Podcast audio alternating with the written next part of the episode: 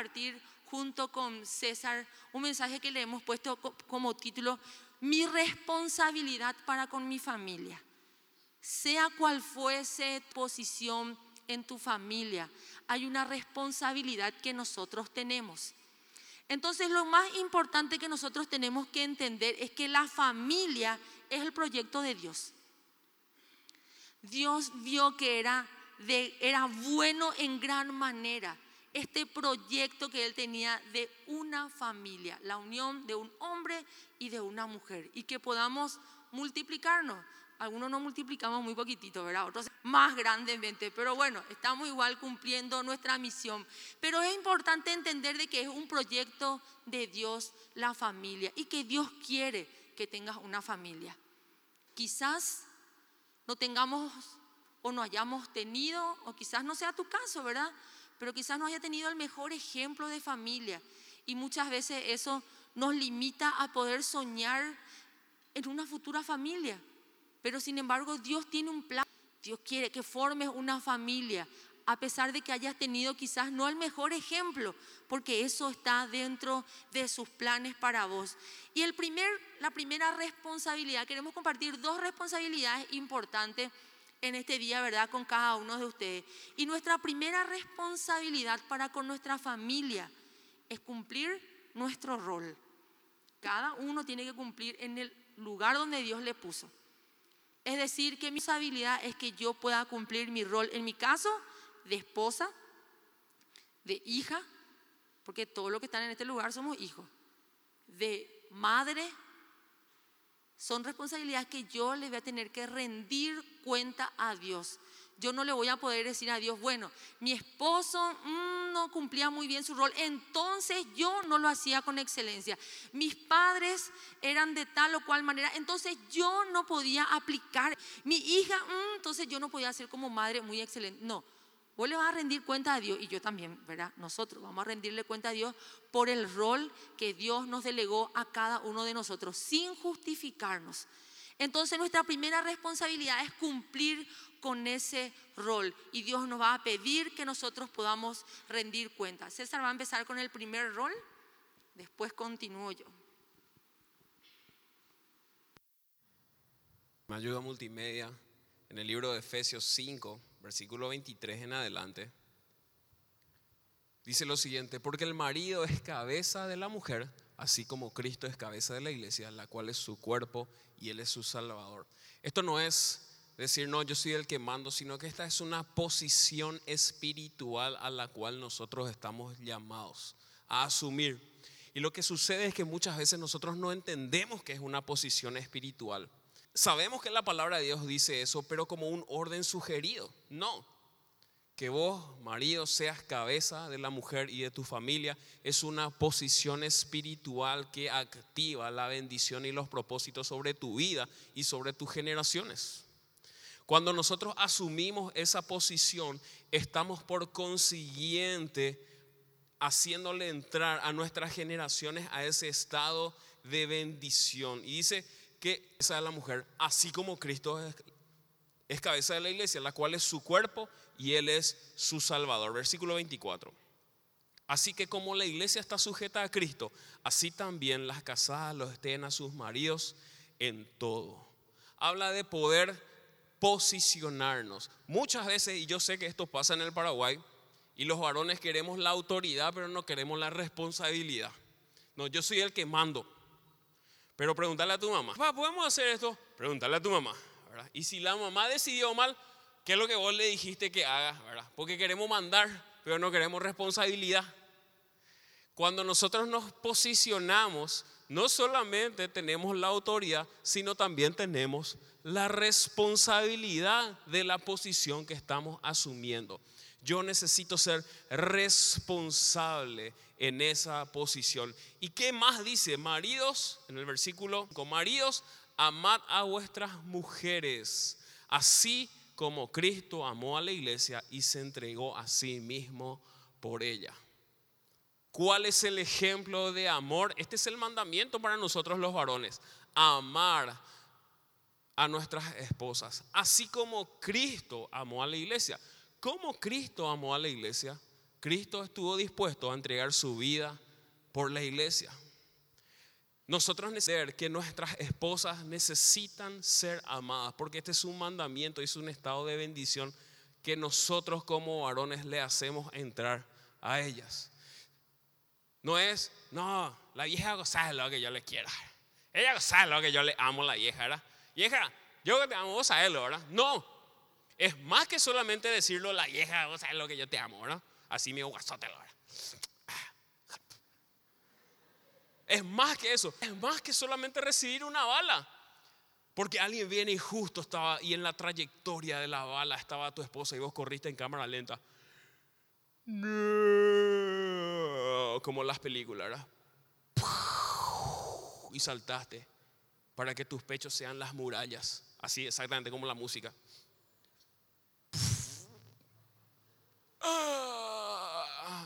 Y te caíste en el piso. Y, Daniela, muero por amor. Está muy bien. Si alguien le va a disparar a tu esposa, por favor detenelo. O a la persona o a la bala, ¿verdad? Está muy bien. Pero dispuesto a entregar tu vida es más que eso.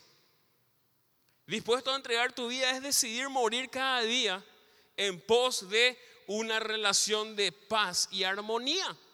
Ah, no, pues no dice eso la Biblia dispuesto a entregar su vida. ¿Estás dispuesto, marido, a morir a ciertas cosas para que tu esposa se sienta amada? Muy bien, Blas, Blas, y algunos ya ligaron unos puntos extra. Este es el momento, querido hermano, donde vos haces puntos para con tu esposa. Así que voy a decir fuerte amén y ella cree que hoy ya está convencido. Por las dudas, hermano, ¿verdad? Y como que Dios te está tocando y vas a ver, vos vas a ligar tu premio después. A lo que tienen oído para oír que oigan, ¿verdad? Es más que eso. El morir es dispuesto a entregar mi vida, dispuesto a morir a ciertas cosas para que mi esposa se sienta amada y ella pueda estar sujeta porque sabe que yo soy la cabeza. No una cajata, no un cabeza hueca, sino una cabeza. Así como la Biblia nos manda. Sigue diciendo. Dice, para santificarla, versículo, para santificarla, habiéndola purificado en el lavamiento del agua por la palabra. Dice que tenés que bañarla a tu esposa. No, no dice eso. Dice que Cristo les dio o nos dio a nosotros la iglesia las características que Él buscaba en su esposa.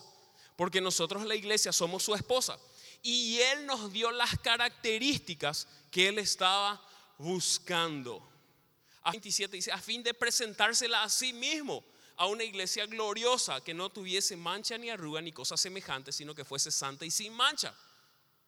Cristo es el que nos dio a nosotros las características que Él desea que nosotros tengamos. Es mi responsabilidad como esposo darle a Antonella las características que yo espero de ella. Si te gusta, mi hermano, que en un pantalón ajustadito y comprarle un pantalón ajustado a tu esposa. Amén, Ay, yo sé que a ustedes les cuesta también esposas. Si a, tu, a vos, marido, te gusta que las mujeres tengan las uñas pintadas y se hagan las uñas esculpidas o el capping o todas esas cosas, ustedes saben. Revisar nomás el extracto de tu tarjeta de crédito y ahí está bien descrito cómo se llama. Mandale a hacer eso porque a vos te gusta. Y Cristo nos enseñó características a su iglesia que Él espera.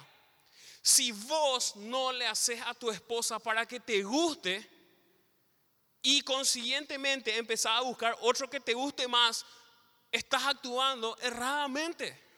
No, pero ella no se cuida. Y le dijiste, porque yo encuentro que Cristo no solamente nos da las características que Él quiere, sino que también nos dice cuáles son las características que Él espera de nosotros. su palabra dice cómo Cristo espera que sea su iglesia, su novia, nosotros. Si Cristo nos dice cómo ser como esposa, como novia, como iglesia, es mi responsabilidad como marido decirle a mi esposa cómo yo espero que ella sea, cómo a mí me gusta que ella sea. Si no le decís ¿cómo va a adivinar? Y si empiezas a adivinar, reprenderle porque eso es diabólico y ahí sí que ya es la bruja.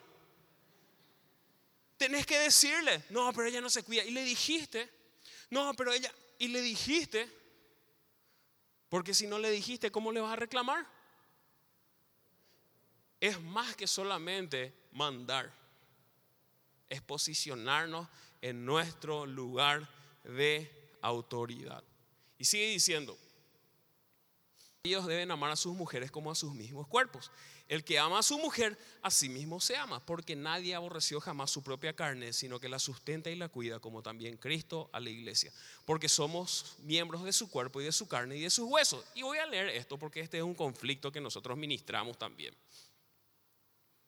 Por esto dejará el hombre a su padre y a su madre. Puedes marcar esa parte, mi hermano. Y se unirá a su mujer y los dos serán una. Mamá, Antonella una cocina como vos, mamá. Él me plancha la ropa, mamá. Y tenemos gente, y perdón por la expresión, Antonella. Hoy ya le pedí perdón en la mañana. Y ya sabía ya que llegué a decir esto. Porque tenemos gente mayor, independiente, eh, legalmente emancipado, que aún se va a la casa de su mamá para tomar tití. Sí, puedes reírte donde vos le das un codazo. Honrarle a tu padre y a tu madre no es depender emocionalmente de ellos. Es darle el lugar que le corresponde. Tú dirías Sixto Porras y siempre me gustó esto. Tu familia hoy es tu esposa y tus hijos. Los demás son tus familiares. No es que te divorciaste de ellos, sino que hoy tu primera honra es el núcleo familiar que forma eso es posicionarte como un hijo de Dios.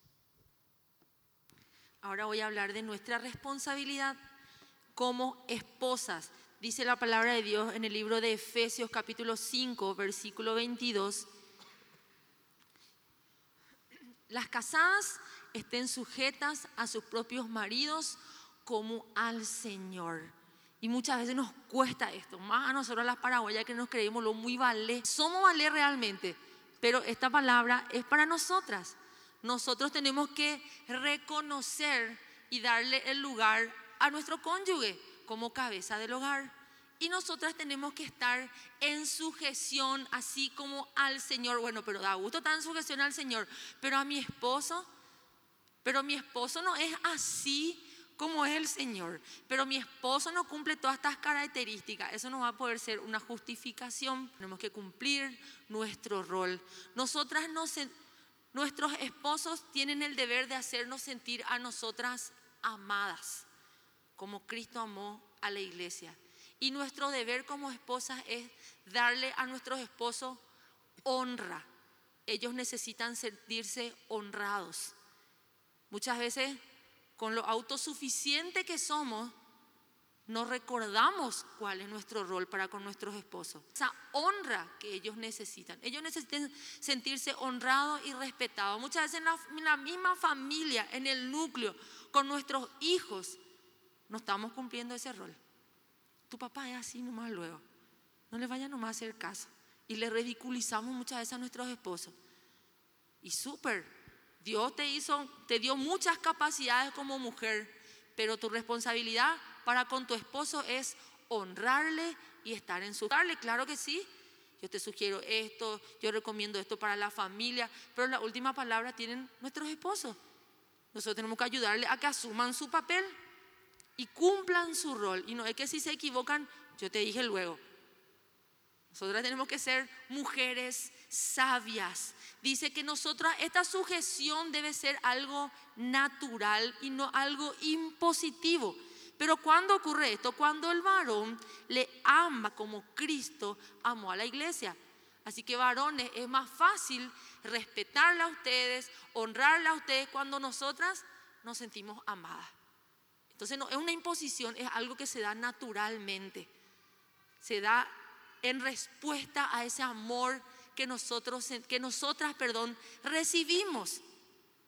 No es que yo me despojo de mis derechos es ejercer mis derechos bajo la cobertura me ama.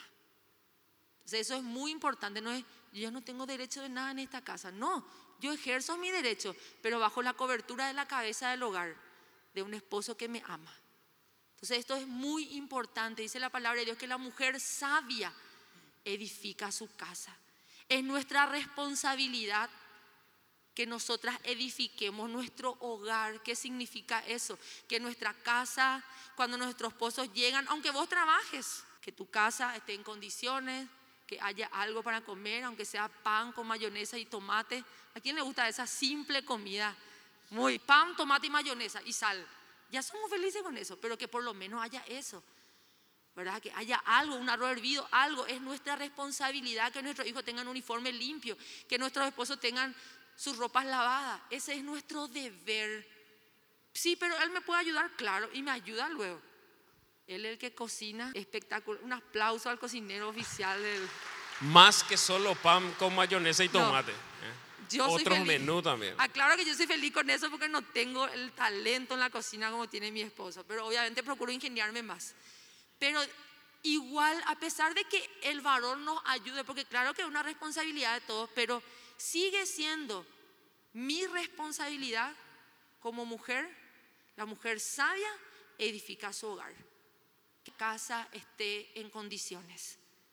Esa es nuestra responsabilidad, hacer de nuestro hogar un oasis para nuestros hijos y nuestro esposo.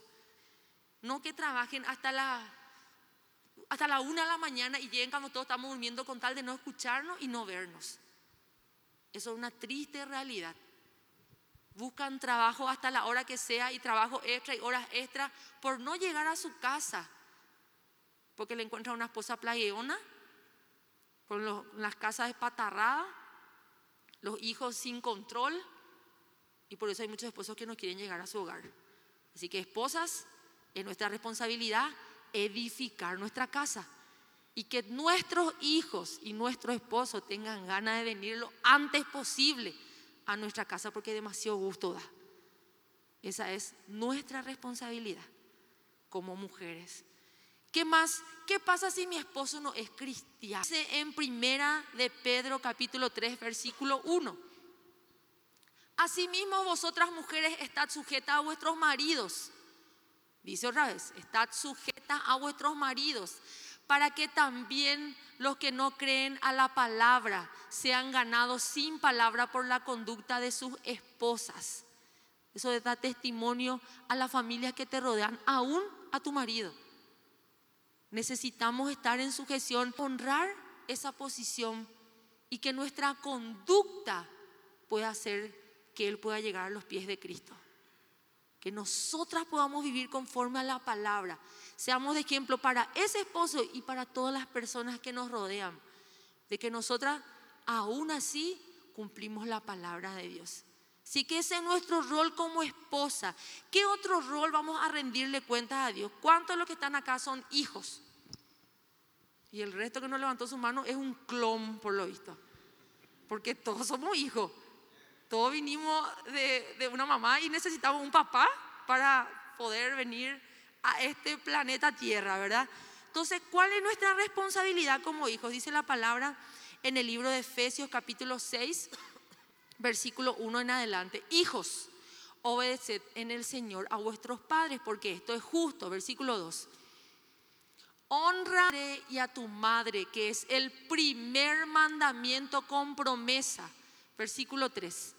Para que te vaya bien y seas de larga vida sobre la tierra.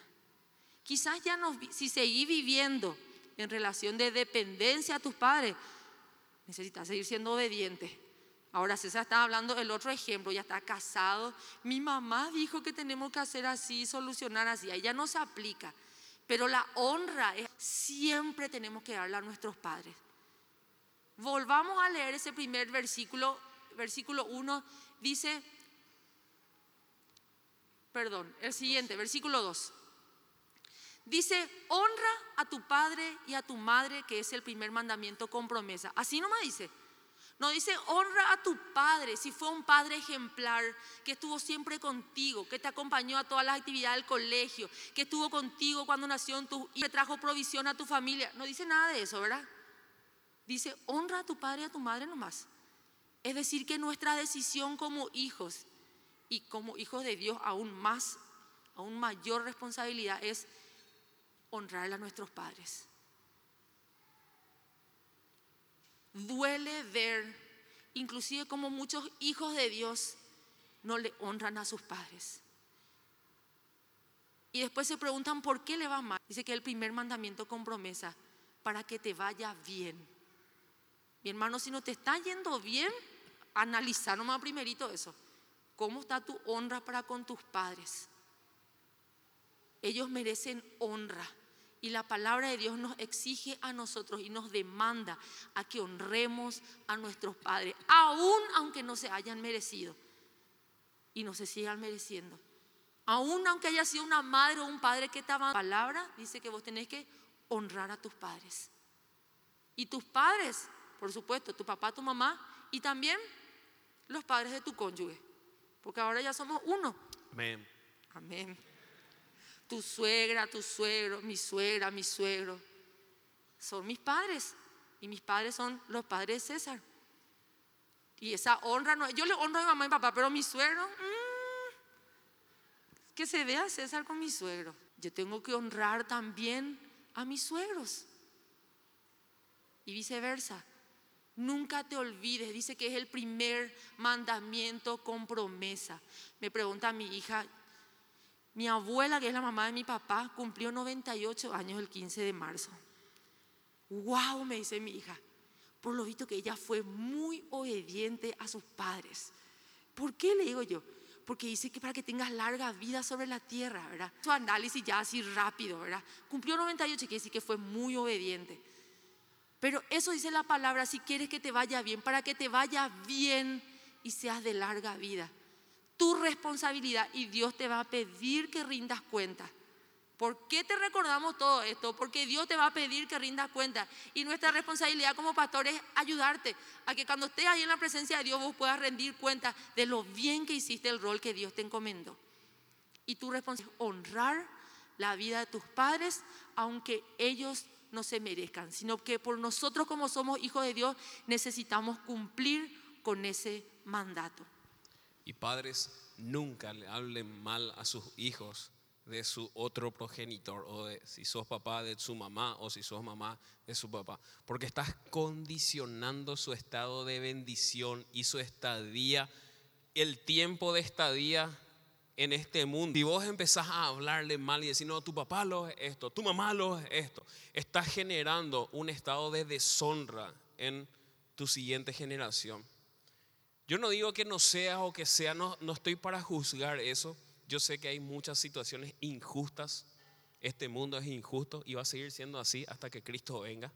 Y después se van a ordenar las cosas. Pero eso no nos da derecho a nosotros, a nuestros hijos, a hablarle mal de sus padres. Nunca condicionando su estado de bendición. Siempre, siempre va a ser su papá y siempre, siempre va a ser su mamá. No importa lo bueno o lo malo que haya sido, siempre va a ser su papá y su mamá.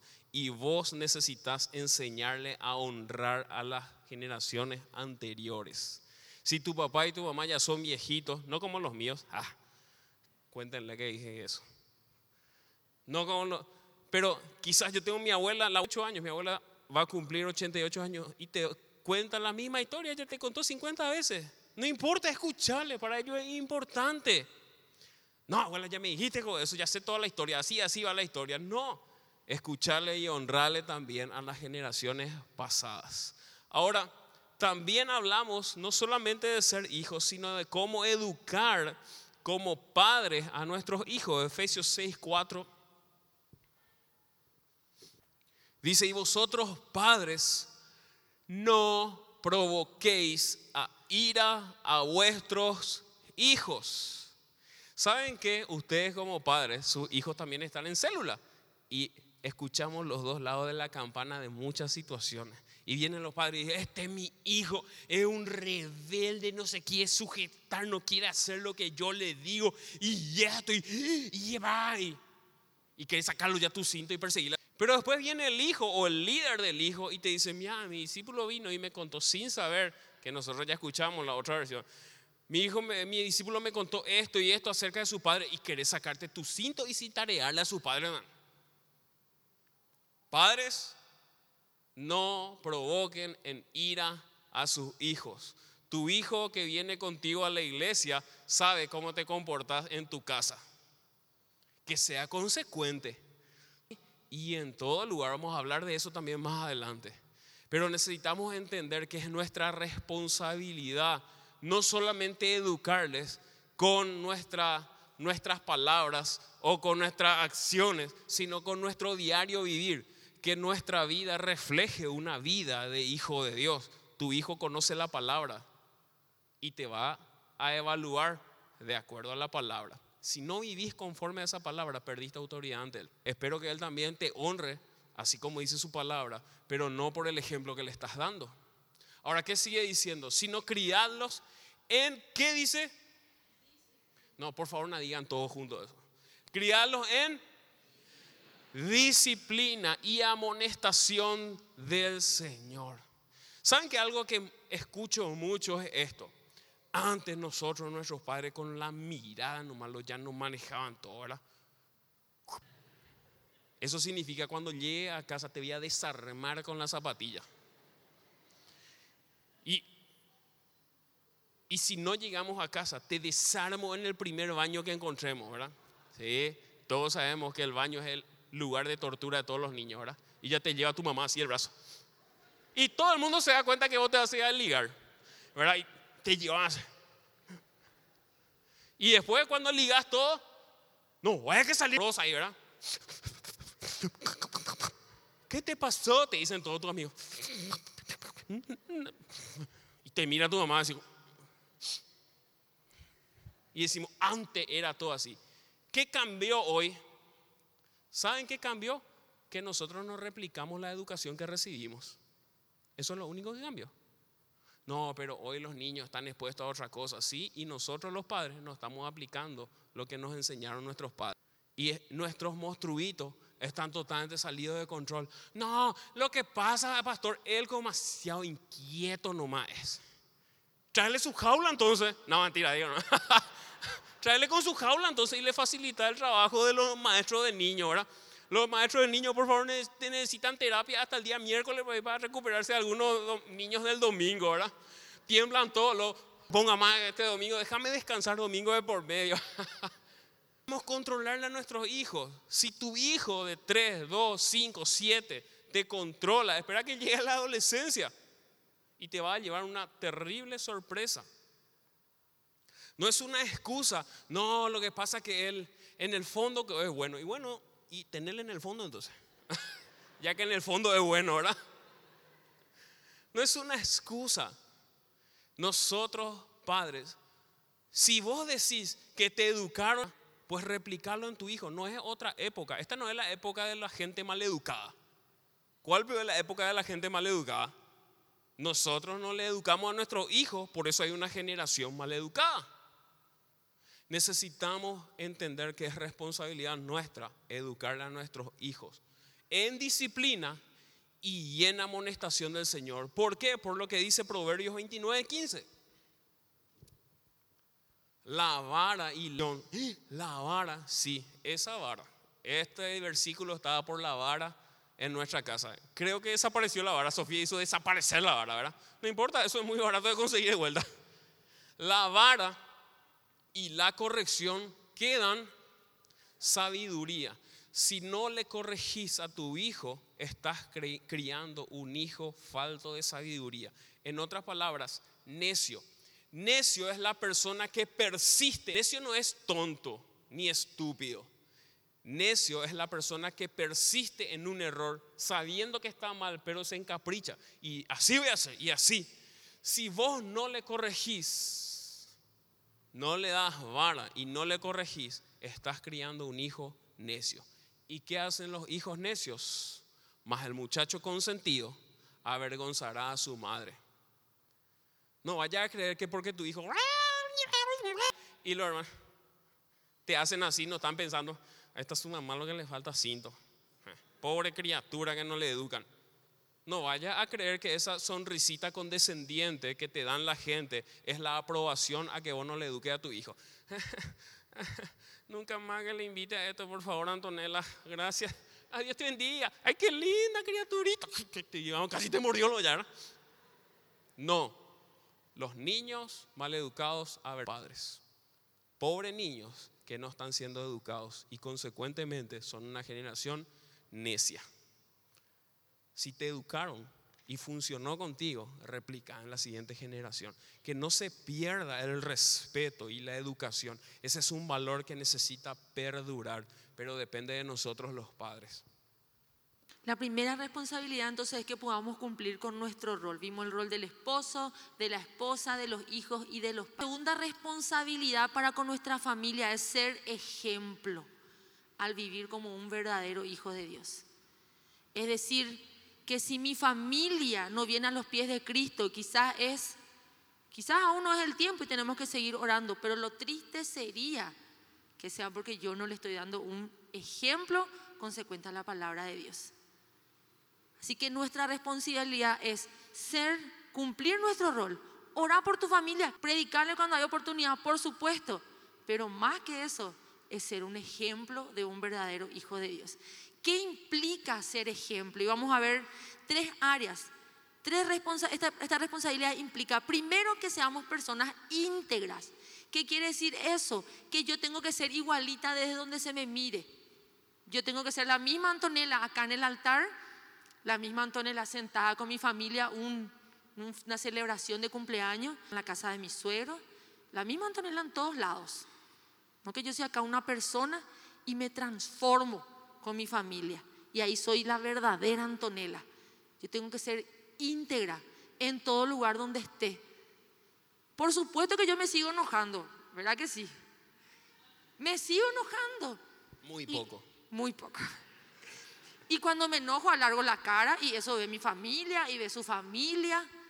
No es que todo gloria espíritu me sigo enojando, sigo alargando quizás la cara cuando algo no me gusta, se dan cuenta, esta ceja se levanta, este, acá mi frente y mi cara se estira, todo, no sé cómo es, pero ya me explicaron para que yo me dé cuenta. Así que cuando me pillan y vos estás enojada, no, ¿por qué? ¿Verdad? Este se levanta, este se estira, bueno, ya saben, ustedes ya saben ahora. Entonces, hay cosas que, bueno, sigo estando en un cuerpo de carne y hueso, Igual a pesar de eso, yo necesito ser ejemplo, no descontrolarme. Yo necesito en todo tiempo ser íntegro. ¿Qué dice el libro de Tito capítulo 2, versículo 7 en adelante? Presentándote tú en todo como ejemplo de buenas obras en enseñanza, mostrando integridad. Necesitamos mostrar integridad. Tenés que ser igualito acá y tus hijos tienen que saber que vos sos igualito acá, igualito en tu casa. Porque generalmente en nuestra familia lo que se da cuenta, ¿verdad? ¿Qué más? Versículo 8.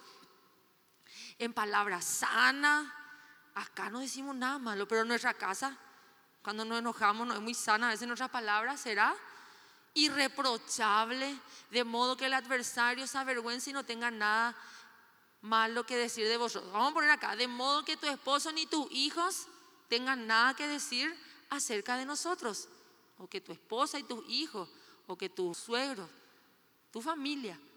Necesitamos ser íntegros. ¿Qué dice la primera parte de Filipenses 1.27? Filipenses 1.27. Solamente os solamente que os comportéis como es digno del evangelio de Cristo. Tenemos que comportarnos como dignos hijos de Dios. Integridad es eso. Algo que de donde se le mire es una sola pieza y es mostrar, porque esa es mi responsabilidad.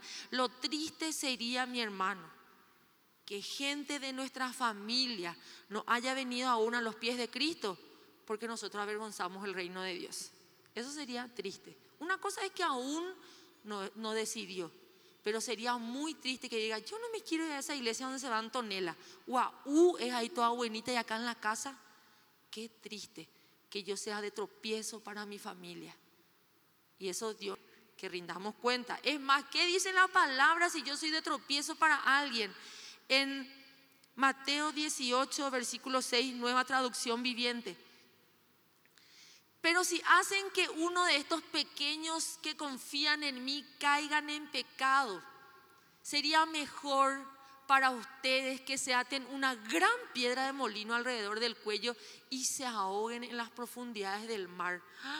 Así lo dice, si marca nomás ahí, porque la palabra de Dios es. Si nosotros somos de tropiezo, imagínense lo que sería mejor que hagamos. Muy triste que gente de nuestra familia, por nuestro mal ejemplo, no hayan venido a los pies de Cristo. Asegurémonos de que estamos cumpliendo nuestra responsabilidad. Soy íntegra, soy de ejemplo, sigo siendo humana, me sigo molestando por ciertas cosas, pido perdón cuando hay necesidad de pedir perdón, busco la... Y ven ese ejemplo en mi vida y no soy de tropiezo para nadie, porque vivo en integridad. ¿Qué más tenemos que tener considerar, considerar dentro de lo que es mi responsabilidad de ser ejemplo. Primero, ser íntegro. Segundo, relacionarme con amor con los demás. ¿Es fácil? No es fácil. Ya te digo lo de entrada. A mí tampoco me es fácil. Alguno es más fácil de amar y otro es una decisión amar. Pero la palabra de Dios dice en Juan capítulo 13, versículo 34 y 35 un mandamiento nuevo os doy, que os améis unos a otros como yo os he amado, que también os améis unos a otros. Siguiente, 35. En esto conocerán todos que soy mis discípulos, si tuvieran amor unos con los otros. En esto van a conocer tu familia que vos sos un hijo de Dios y un seguidor de Cristo. En que a pesar de las... Vos demostrás amor hacia los demás. No, pero eso es hipocresía. No, no, hipocresía. Eso es ser un hijo de Dios. Eso es ser un hijo de Dios, porque nosotros somos canales del amor de Dios. Yo admito que es más fácil amarla a unos cuantos en nuestra familia y es más difícil a otros. Así nomás lo es. Pero igual a pesar de eso, nosotros tenemos que decidir amar. Se merecen, algunos mm, no se merecen mucho, pero somos hijos de Dios y es nuestra responsabilidad ser del amor de Dios. Hay una responsabilidad más como hijos de Dios. La tercera responsabilidad está dentro de ser un ejemplo es dejar un legado. Dejar un legado no es dejar una herencia. Está muy bien que nosotros como padres dejemos una herencia a nuestros hijos. Le dejemos la, la, plataforma de hasta donde nosotros llegamos para que ellos puedan desde ahí avanzar y alcanzar mayores cosas. Pero estamos llamados a dejar un legado. legado es algo que dejamos en alguien. La herencia es algo que dejamos a alguien. Las familias pueden dejarse herencias, pero también pueden dejar legados a las siguientes generaciones. Una herencia puede terminar, pero un legado perdura en el tiempo. Una herencia puede malgastarse, un legado genera frutos. Necesitamos dejar un legado en las siguientes generaciones. El legado es algo que dejamos en la persona el mejor legado que podemos dejar en las siguientes generaciones es el conocerla a Cristo. Si vos estás aquí, es tu responsabilidad dejar este legado en las siguientes generaciones, en tus hijos, en tus nietos, en tus bisnietos, en tus tataranietos. El legado de la palabra, del temor a Jehová. Ese es el mejor legado. Si yo voy a calificar el mejor legado que mis padres, es el amarle a Cristo le dio propósito a mi vida. No es el único, pero es el mayor. Ese es el mejor legado que puedes dejar. Pero hay tantos legados, pero para dejar un legado yo necesito ser intencional en las siguientes generaciones. Los legados son intencionales. Alguien te enseñó a vos a ser respetuoso, es un legado que te dejaron. Te enseñaron a ser agradecidos, es un legado que te dejaron tus padres o alguien te enseñó a trabajar, es un legado. A valorar el trabajo es un legado. A dedicarle tiempo a tu familia es un legado. Ese es el legado que nosotros dejamos en las siguientes generaciones. Y es importante ser intencionales en esto. Por supuesto que también una herencia, siempre dentro de tus posibilidades le va a ser generación. Pero el legado que puedas dejarle va a condicionar su vida todo el resto de su vida. Es tan importante que yo sea intencional en esto. ¿Saben por qué? Porque cuando no somos intencionales dejamos el legado errado en las otras personas y dejamos una imagen tergiversada. Hay tanta gente que no puede verle a Dios como un papá porque la imagen del papá en su vida está corrompida. Hijos que no saben elegir a sus cónyuges porque nos fuimos como padres intencionales en mostrarle con nuestro ejemplo cómo deben ser los cónyuges. Hay tantas familias que vuelven a dividirse por generaciones porque no hemos sido intencionales como padres en dejarle ese legado de cómo viven las parejas. El dejar un legado necesita ser algo intencional en nosotros. Las siguientes generaciones necesitan mejorar y no corromperse. En el libro de jueces vemos que dice que los que venían después, las generaciones después, se olvidaban de los jueces que estuvieron antes y se olvidaban de las enseñanzas de sus padres y se corrompían más. Esa no tiene que ser nuestra realidad. Nuestras siguientes generaciones tienen que ser mejores que nosotros. Eso es un... Ahora, ¿cómo yo hago esto? Para eso Dios nos dejó el Espíritu Santo que nos guía en todo momento, a que seamos de ejemplo, a que seamos íntegros, a que sepamos relacionarnos en amor con los demás, a que dejemos un legado intencional. Dice Romanos 8:14, porque todos son guiados por el Espíritu de Dios, y está en mayúsculas, el Espíritu Santo, estos son hijos de Dios. Este es el Espíritu Santo que está disponible en tu vida y es el ayudador. Te ayuda a ser una mejor persona, a ser un mejor padre, a ser un mejor esposo, a ser un mejor abuelo, a ser un mejor hijo. Te ayuda. El tema es que no te fuerza, sino que te ayuda y vos decidís escuchar esa voz. Jerry, ¿cuántos se acuerdan Tony Jerry? ¿Cuántos se acuerdan Tony Jerry? Muy bien, qué viejo que son. ¿Verdad? Y aquí hablaba el ton bueno, ¿verdad? Decía, no digas eso, César. No le respondas así a Antonella. Acordate que vos necesitas ser un ejemplo para tu hija. Y como vos le trates a tu esposa, así ella va a entender que es lo correcto que su esposo allá, si es que Cristo no viene antes, ah, le trate. Y ese es el Espíritu Santo. Y después está la voz del Espíritu no santo. Me refiero a Satanás por la duda, ¿verdad? Porque uno no, no vaya a decir eso. No, así se llama. Y te dicen, no, decile.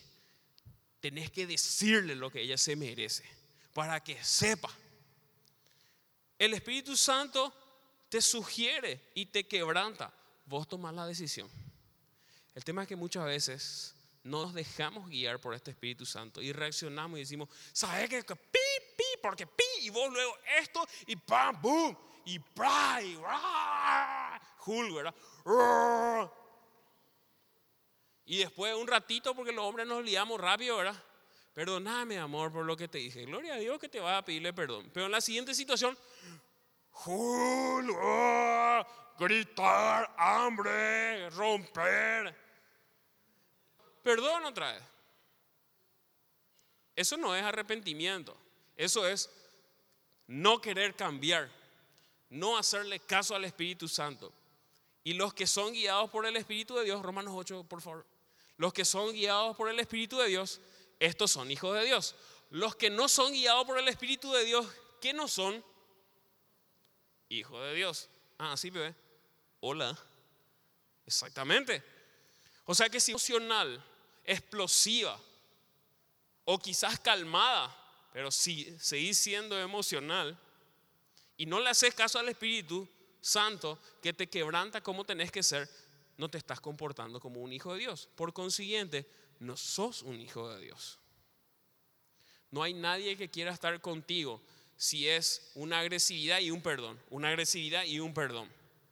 Eso no es arrepentimiento, eso se llama remordimiento de necesitas cambiar esa conducta nociva. Porque yo te diría, mejor nomás no me pidas perdón y no reacciones más de vuelta, porque tu perdón es de boca para afuera. En la primera situación vas a volver a explotar. El dejar un legado también tiene que ver con que el Espíritu Santo te guíe y sea intencional. ¿Querés ser un mejor hijo de Dios? ¿Querés ser un mejor padre? ¿Querés ser un mejor hijo? ¿Querés dejar un legado en las siguientes generaciones? Dejarte guiar por el Espíritu Santo y hacerle caso en las cosas que Él te dice.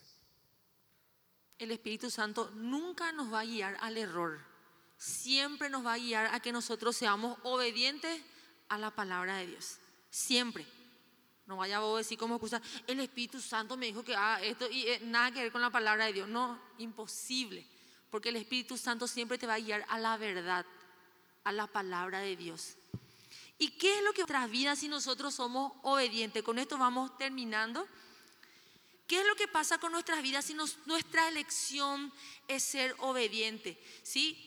Cuando nosotros decidimos escuchar la voz del Espíritu Santo y obedecer, estamos condicionando a nuestras generaciones a vivir en bendición. ¿Qué dice la palabra de Dios en el libro de Deuteronomio capítulo 7, versículo 9?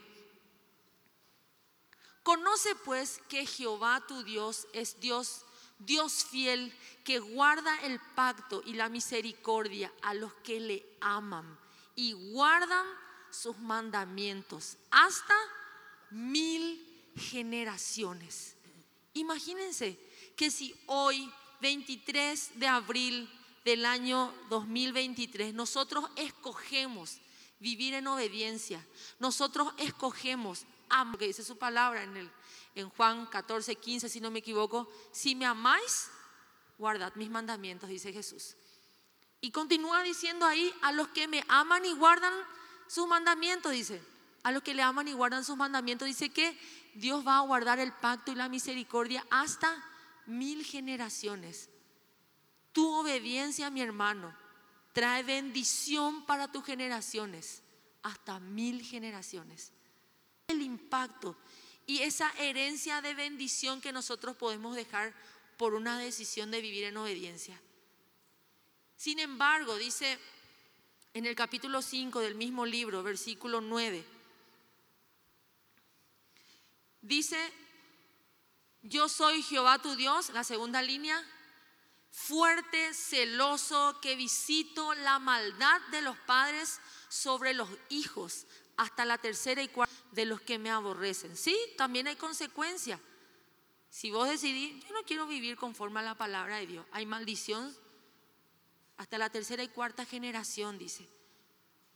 Pero si nosotros decidimos, que espero que esa sea la decisión de todos, vivir en obediencia, estamos dejando una herencia y un legado de bendición hasta las mil generaciones. Imagínense el impacto, decisión correcta. Es decir, yo soy de bendición para mi hija, para mis nietos, para mis bisnietos, mis tataranietos, hasta mil generaciones. Una decisión correcta de vivir en obediencia. Nosotros tenemos que considerar de que no importa de qué familia venimos. No importa si haya sido la familia ejemplar o no, importa la familia que nosotros vamos a tener que rendirle cuenta a Dios. Dentro de eso, los roles que decidimos cumplir o no cumplir. No se preocupen que los chicos van a empezar a entrar, esto está todo fríamente calculado para que puedan estar al lado de ustedes, porque ahora vamos en este, dentro de un rato a orar por la familia, ¿sí? ¿Qué más tenemos que asegurarnos de estar siendo de ejemplo y dignos de imitar por nuestra familia? Vivir en integridad. Ser canales de amor para nuestra familia. Que podamos también decidir dejar un legado. ¿Qué es lo que piensa tu familia de vos? ¿Cuál es la opinión que pueden dar tus hijos, tus hermanos, tus cuñados, tus suegros? ¿Cuál es el concepto que tienen de vos? Es importante que podamos ser ejemplo. Tienen que ver a Jesús en nuestras vidas. Así como decía Jesús cuando caminaba, el reino de Dios se ha acercado. Nosotros como hijos de Dios tenemos que acercar el reino de Dios a nuestros hogares. Cuente que ellos quieran escuchar la palabra, que ellos te pidan oración, pero nuestra sola presencia tiene que acercar el reino de Dios a nuestras familias. Nosotros tenemos que decidir obedecer la palabra de Dios. Nosotros tenemos que decidir escuchar la guía del Espíritu Santo y va a haber bendición hasta las mil generaciones. ¿Saben que es una generación aproximadamente es 30 y 35 años. Quiere decir que cuando dice mil generaciones, está hablando de cuántos años de bendición adelante tuyo, entre 30 mil y 35 mil años de bendición. ¿Qué es lo que significa esto? Significa que como vos estás instruyendo en el temor de Dios a tus hijos, tus hijos entendieron y lo hicieron lo mismo con tus nietos.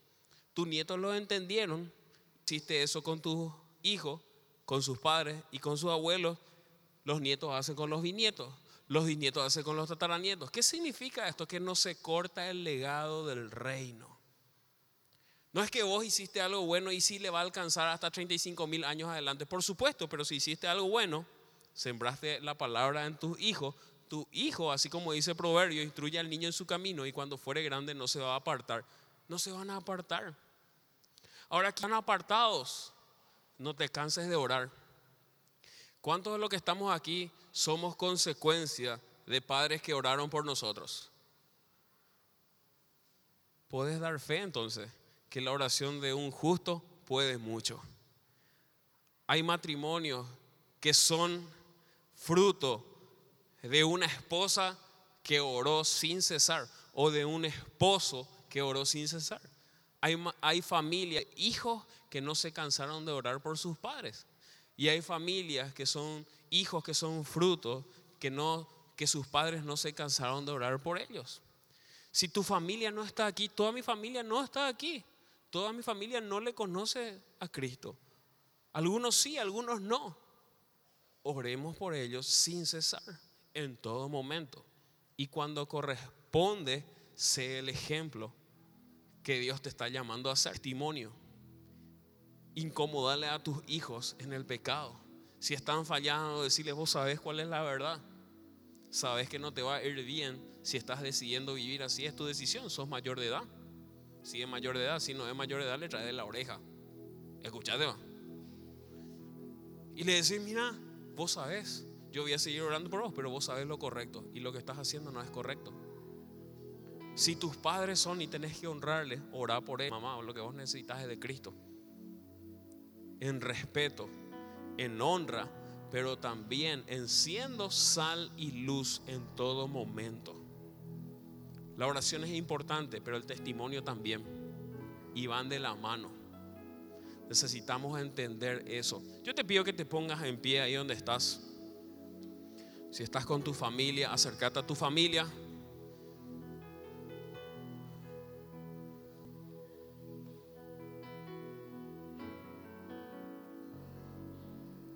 No te quedes solo si hay alguien solo acérquese a la otra persona que está cerca, porque esta también es la familia del reino, así que nadie se quede solo. Acérquense a las personas que están solos, por favor. Aquí tenemos todavía personas. Acérquense, por favor. Eso. Nadie se quede solo. Esta es la familia del reino. Si estás con tu familia biológica, con más razón. Pero esta es la familia del reino. Yo a la parte de mi familia biológica que está aquí. Sí, Papichín y Gladys que están allá. Sí, no les conté yo eso. En serio le digo, me creyeron. Lo que pasa es que ustedes se portan mal porque cuando yo vienen. Siempre cuando vienen los abuelos, los, niños hacen desastre. Sí, estás viniendo, tranquilo.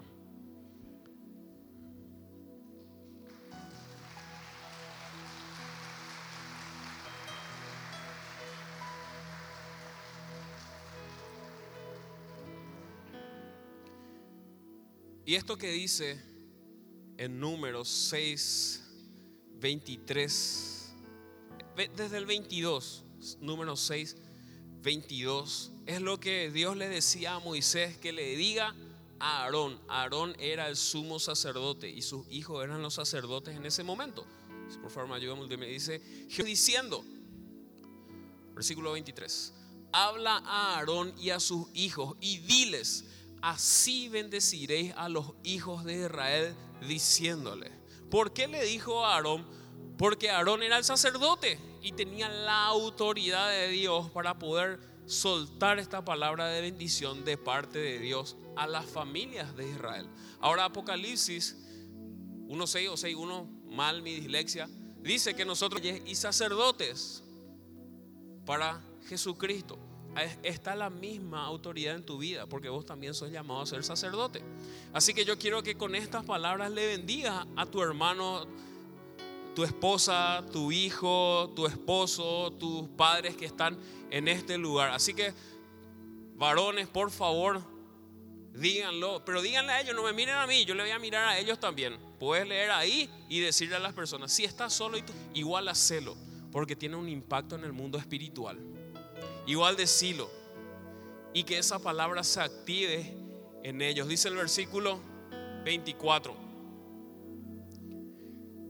Jehová te bendiga y te guarde.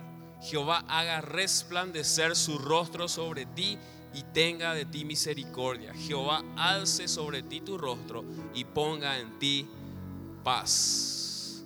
Mi hermano, cerrar por tus familiares que no le conocen a Cristo. Dios, hoy juntos, aquí tus hijos como hermanos nos ponemos de acuerdo, Señor. Por estos nuestros familiares que aún no se han rendido a ti, Señor, nosotros te presentamos sus vidas. Ellos te necesitan a ti, Señor. Ellos necesitan la verdad. Ellos necesitan conocerte a ti y entregar su vida a ti. Padre, que en este tiempo la luz del Evangelio resplandezca ante sus ojos, que sean usados tus hijos para que ellos puedan llegar a ti, Señor.